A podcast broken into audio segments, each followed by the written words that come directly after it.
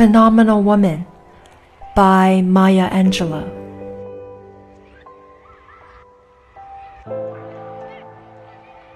Pretty women wonder where my secret lies.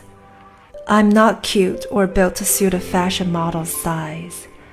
But when I start to tell them, they think I'm telling lies.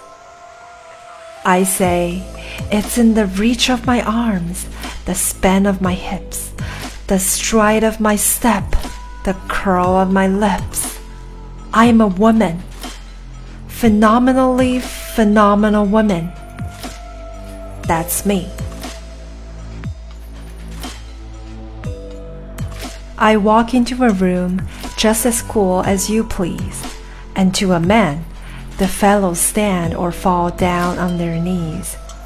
Then they swarm around me, a hive of honeybees. I say, It's the fire in my eyes, and the flesh of my teeth, the swing in my waist, and the joy in my feet. I am a woman, phenomenally phenomenal woman. That's me.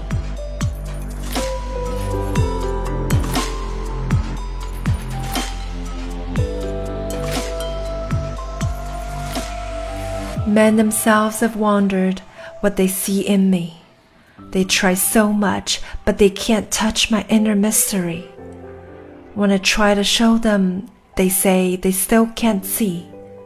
I say, it's in the arch of my back, the sun of my smile, the right of my breasts, the grace of my style.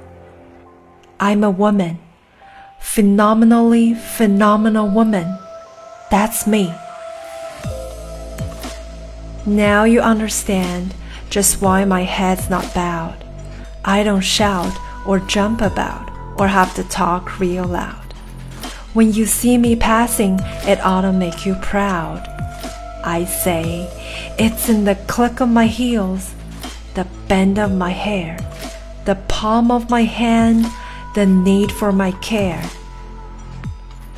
Cause I'm a woman, phenomenally phenomenal woman. That's me.